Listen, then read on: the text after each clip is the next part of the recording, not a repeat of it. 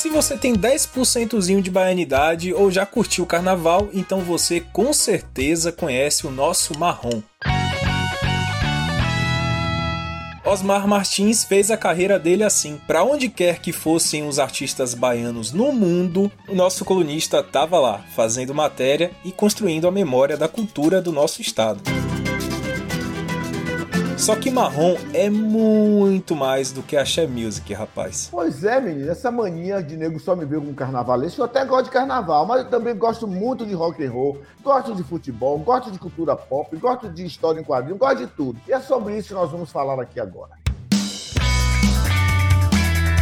Exatamente. Eu sou Vitor Vilar. Opa, opa, opa, interrompendo a programação aqui. Você já deve ter percebido que quem está falando aqui não é Vitor Vilar.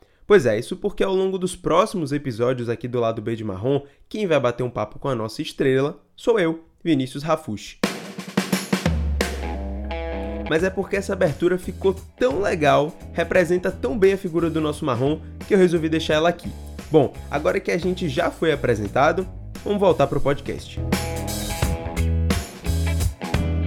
E nesse quinto episódio do lado B de Marrom, a gente vai mais uma vez pegar um avião e viajar lá para Europa. Quem já acompanhou o papo aqui lembra das histórias que Marrom contou para Vitor sobre a sua estadia lá em Londres. Mas menino, eu empolgado, imagina, empolgadíssimo, meu Deus, conhecer, né? Primeira faixa, né, que atravessa, e o estudo. Foi a faixa. Aí fiz a foto, postei, aí Gustavo, que trabalhava aí no Correio, que era editor de, do, de todo o conteúdo live. Aí, Marronzinho, você percebeu um detalhe? Não, você atravessou a rua ao contrário. pois é, acontece que durante esse tempo na Terra da Rainha, Marrom resolveu fazer uma visitinha a um dos lugares mais descolados e joviais da Europa. Amsterdã. E nessa viagem, o que não faltou foi história interessante. Teve passeio por uma das zonas, digamos assim, mais quentes da cidade holandesa, teve visita ao Museu do Sexo e, de quebra, Marronzinho visitou um estabelecimento com um cardápio bem diferente do que a gente está acostumado por aqui. Então, vamos fazer essa conexão direta e curtir o podcast.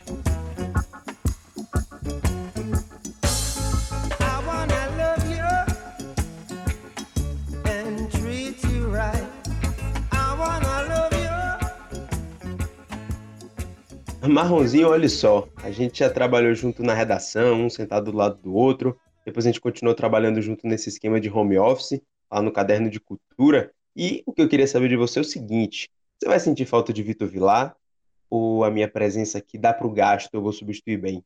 Olha, rapaz, como eu sou canceriano, eu sou do coração, sabe o signo de câncer é de coração, e eu sou um coração de mãe. Meu coração cabe todos. Eu adoro o Vitor e adoro você. Primeiro porque tem um o, o, o contraste. Vitor é Vitória e você é Bahia. Ainda tem o detalhe que você é seu pai na Fonte Nova, né? Isso é verdade. Seu é verdade, a gente já se viu na Fonte Nova também. Tá vendo você? Nós somos então. Agora, Vitor, mesmo torcedor do Vitória, fez uma boa homenagem pro Bahia nos episódios anteriores, para quem ainda não escutou. Marrom contando as histórias deles no, como torcedor do Bahia, garoto propaganda do Bahia. Pois então, é, Vitor, tá pelo menos, foi imparcial, cumpriu bem seu papel. Agora, passando para nossa pauta, Marrom, uhum. tenho certeza que o título, com certeza, já chamou a atenção de quem entrou aqui no programa de hoje, porque a gente vai falar da sua experiência em Amsterdã, na Holanda, em 2010, não é isso? E você vai falar um pouco desse seu lado mais sensual, erótico, não é isso não?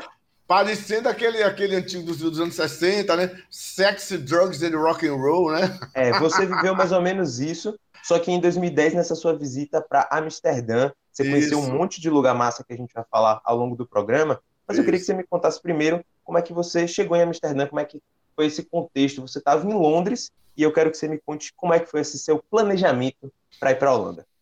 Olha, primeiro, como eu falei da outro, eu fui estudar em Londres. Mas lá você vê na Europa, nos países é, civilizados, né? É, você vai estudar, você não vai fazer tudo. Porque, como brasileiro tem muita malandragem, então muita gente podia. Você tem algumas vantagens, você é estudante, algumas facilidades, você pode trabalhar, você pode jogar como estudante. Mas eu fui para estudar mesmo. Só que aí eu tinha, é, tinha direito a pelo menos passar um viajar um fim de semana. Mas para isso você tem que pedir autorização. E de quando eu pensei assim, bem bom, a Holanda que não quer conhecer a, a, Amsterdã. A Amsterdã são as histórias, as grandes, né? Uma cidade libertária e tal. Eu pedi autorização que ia faltar sexta e segunda-feira, porque sábado e domingo não tinha aula. Então, ia faltar dois dias, na verdade. Aí fui lá na secretaria, assinei o termo, dizendo que eu iria faltar, porque eu iria para Amsterdã, mas terça-feira eu estava de volta. E isso fiz. Aí fui com um amigo meu, estava Você foi como? Pegou um avião, foi de carro? Como é que você fez? Fomos de avião, mas no aeroporto, que isso é engraçado, viu? Londres, você sabe que a Inglaterra é uma ilha, né? Chamada Ilha do Norte. E Londres tem três grandes aeroportos. Tem aquele principal que é Heathrow e tem mais dois.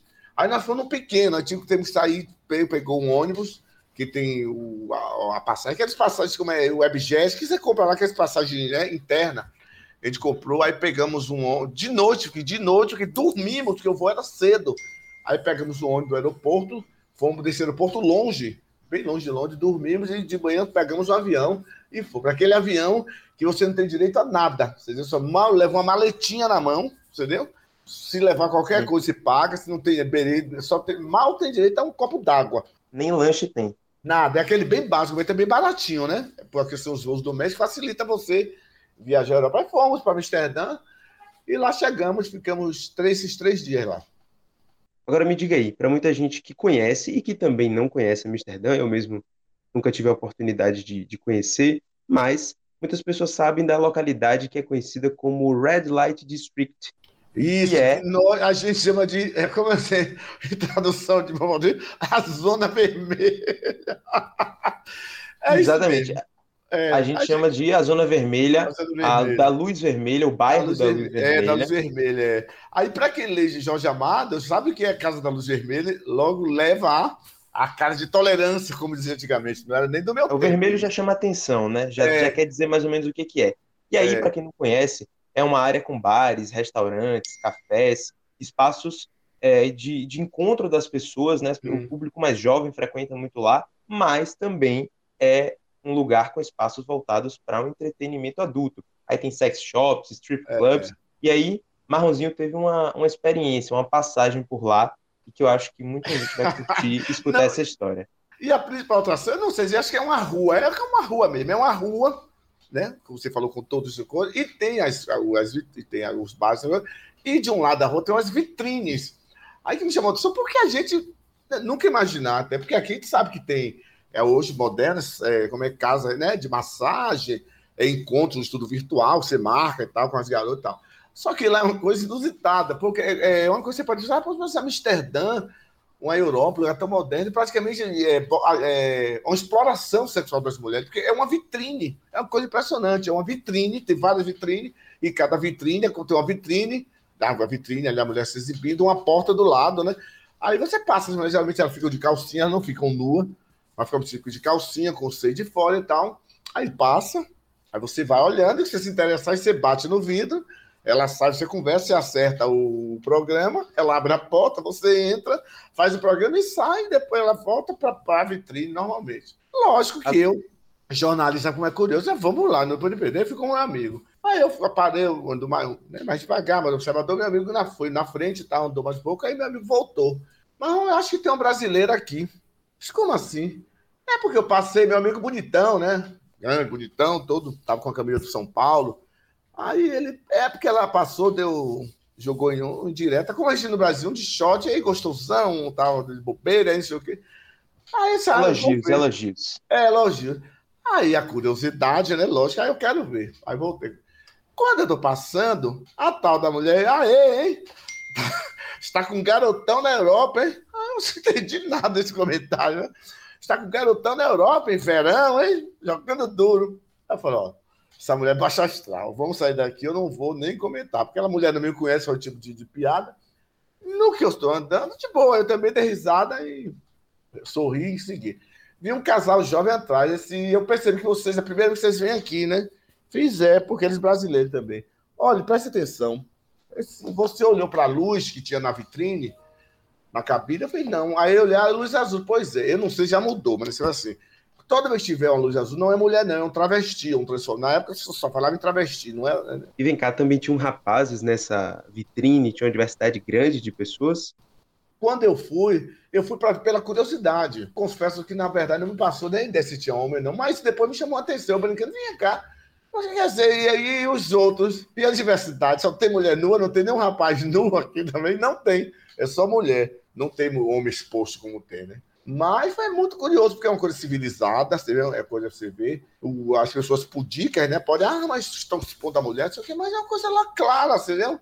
Vai quem quer, ninguém lhe obriga, você bate, faz o programa, certo, o preço paga-se, né? Que aqui que você vê caso, né? O cara, muito cara, marca com travesti o programa, porque não quer pagar, ou acerta um preço, não quer pagar, e vai parar na delegacia. Eu já vi casos aqui mesmo no Imbuí, assim, né?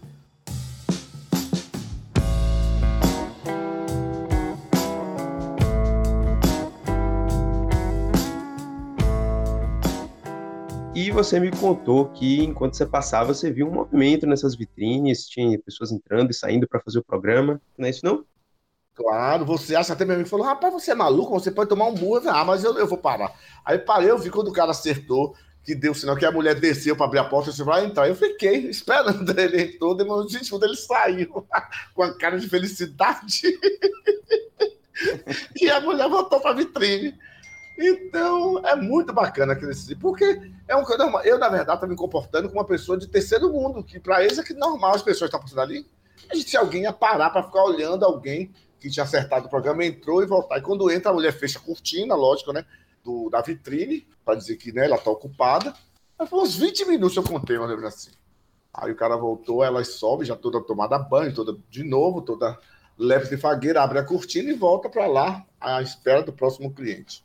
Isso foi uma experiência para mim fantástica, porque a gente ouve falar, né, Vinícius? Tem toda aquela fantasia, né? É, claro, é uma coisa que a gente vê em filme, que a gente vê Isso. na internet, e que muitas é. vezes fica nessa parte mais do imaginário, mas é realmente aquilo ali, né? É realmente é. dessa forma. Isso. A única coisa mais moderna que eu vi foi na Alemanha. Tinha um negócio era na Alemanha, não sei se é, não sei o nome, não me lembro, que você botava uma ficha e pagava, tipo como se fosse um olho mágico, você via a mulher lá fazer striptease, mas era assim, entendeu? Depois de passar o tempo da ficha, acabava. Foi o máximo que eu tinha visto. Mas assim, ver mulher nua, assim, você poder marcar, né? até aqui mesmo, as chamadas garotas de programa não ficam nuas, né? Elas ficam vestidas, você acerta, depois você vai para o quarto, você para onde, para o motel e tal.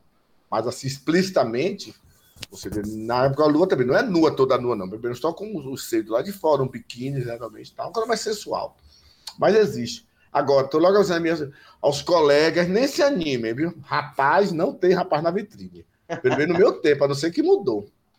Agora, realmente, depois de 10 anos, pode ser até que a gente tenha algo, algo um pouco mais diversificado, como você falou. E outro é. ponto, Marronzinho, é que eu acho legal, para quem botar na internet aí, essa coisa do Red Light, o bairro hum. da luz vermelha de Amsterdã, vai ver que é um lugar é, bem cuidado, bonito. Muito, a, muito. A rua tem uma iluminação muito legal, fica na beira de um, não sei, uma espécie de um rio que passa Isso. ali, né? Então, é porque Amsterdã é toda cortada de lago, de água, né? Lagos, é, canais e tudo. Não, não Agora... é esculhambação, não. Não é um lugar assim, imundo, não é esse lugar assim você fica com medo de ir porque é um lugar. Não, não, é um lugar limpo, conservado, né? Higiênico, tudo.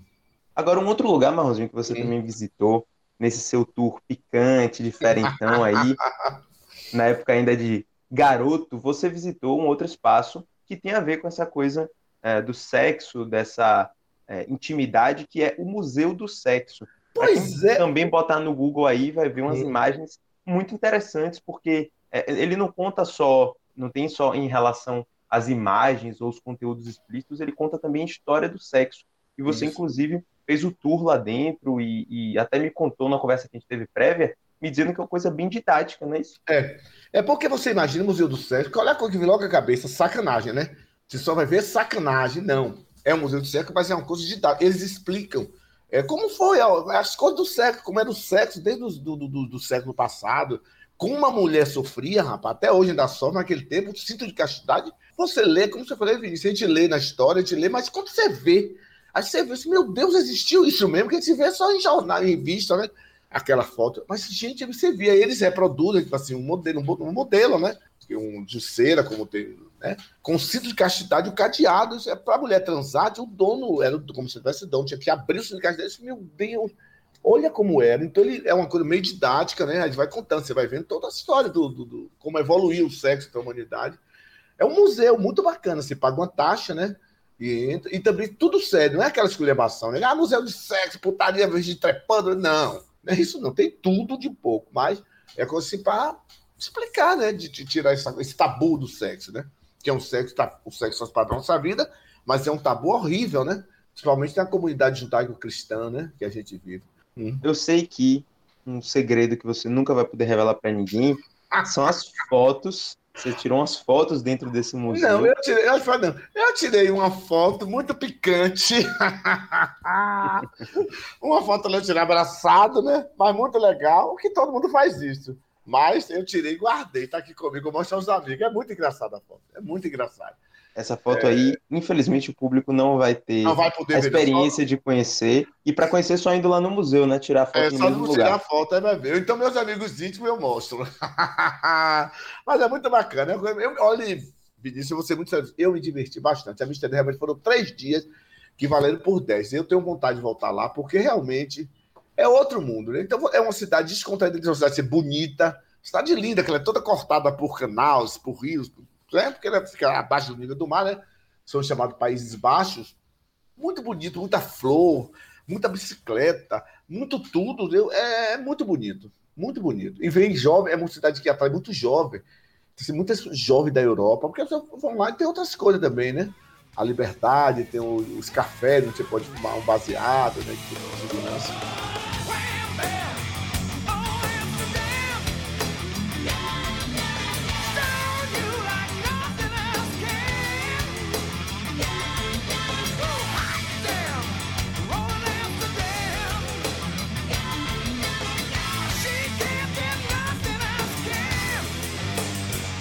Você falar isso que a gente vai falar disso agora, porque, hum. inclusive seguindo nesse tema de, de liberdade, é, é, esse, esse, pacote de experiência que você teve lá em Amsterdã, você também é, teve a experiência de participar e de estar nessa, nesse universo onde você vai no café, e eles é. servem lá de fato a maconha. A maconha lá é algo totalmente é, legalizado, obviamente. É, controlado pelo governo.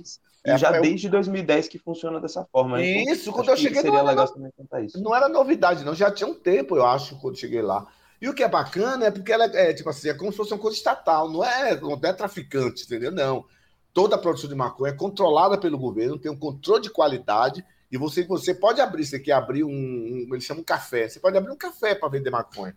Então você vai lá, se inscreve no governo, paga as taxas, paga tudo, o governo vê, controla, entendeu? Vê direitinho, fornece e você entra num lugar se limpo, aberto, né? né lugar escondido, né? Boca, né? boca. Não, uma rua, mesmo com os cafés.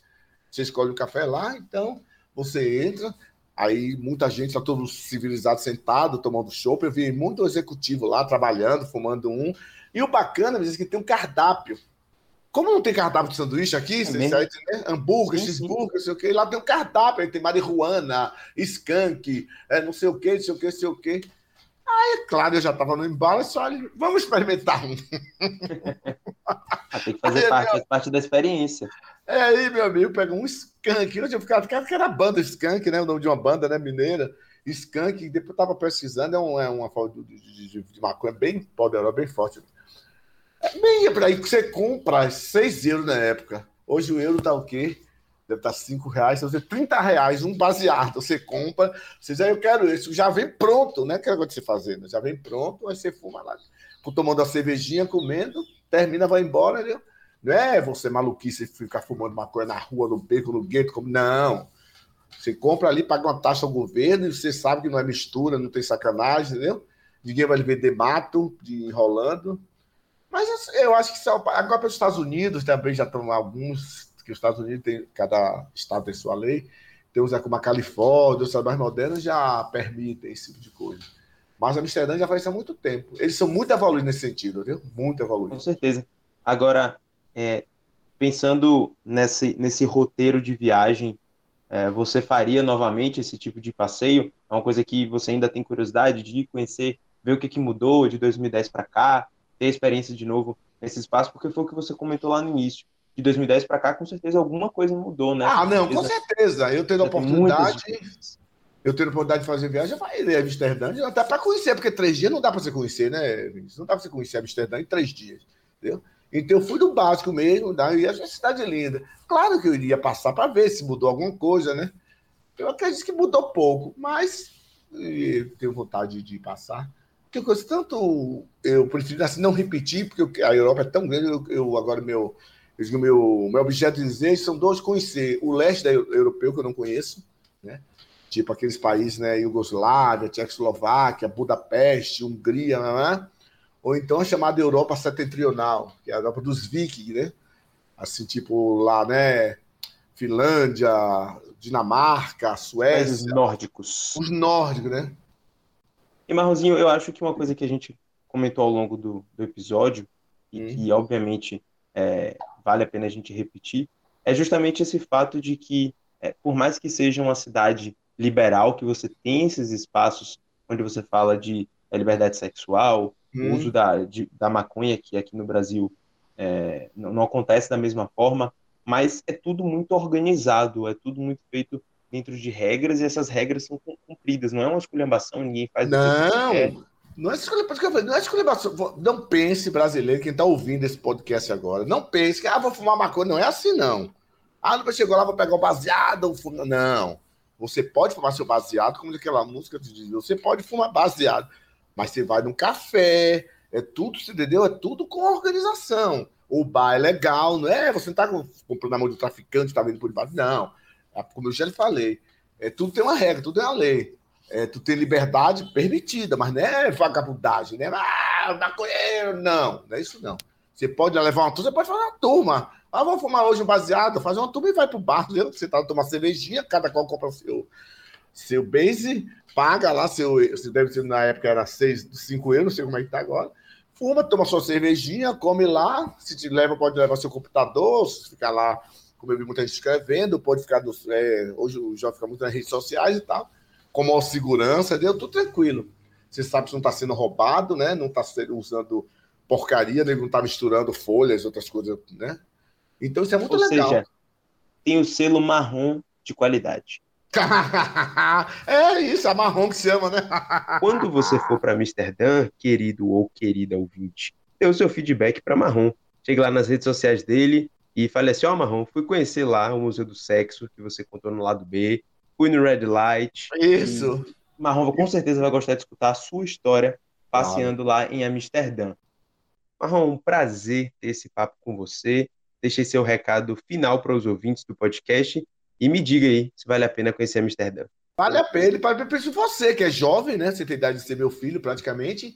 Vai lá, enquanto você tá. Já pode levar sua namorada, não tem problema nenhum. Vi muitos casais de jovem com namorada. Sua namorada deve ser uma pessoa de cabeça feita. Você vá na zona, ela não vai ter problema nenhum. É bom que ela vê e tal. Vocês vão amar. E você aproveite. Porque já ficando velho, não vai ter graça, né? Mas eu, todo mundo, eu, eu aconselho que vá. É, Amsterdã realmente é uma cidade adorável.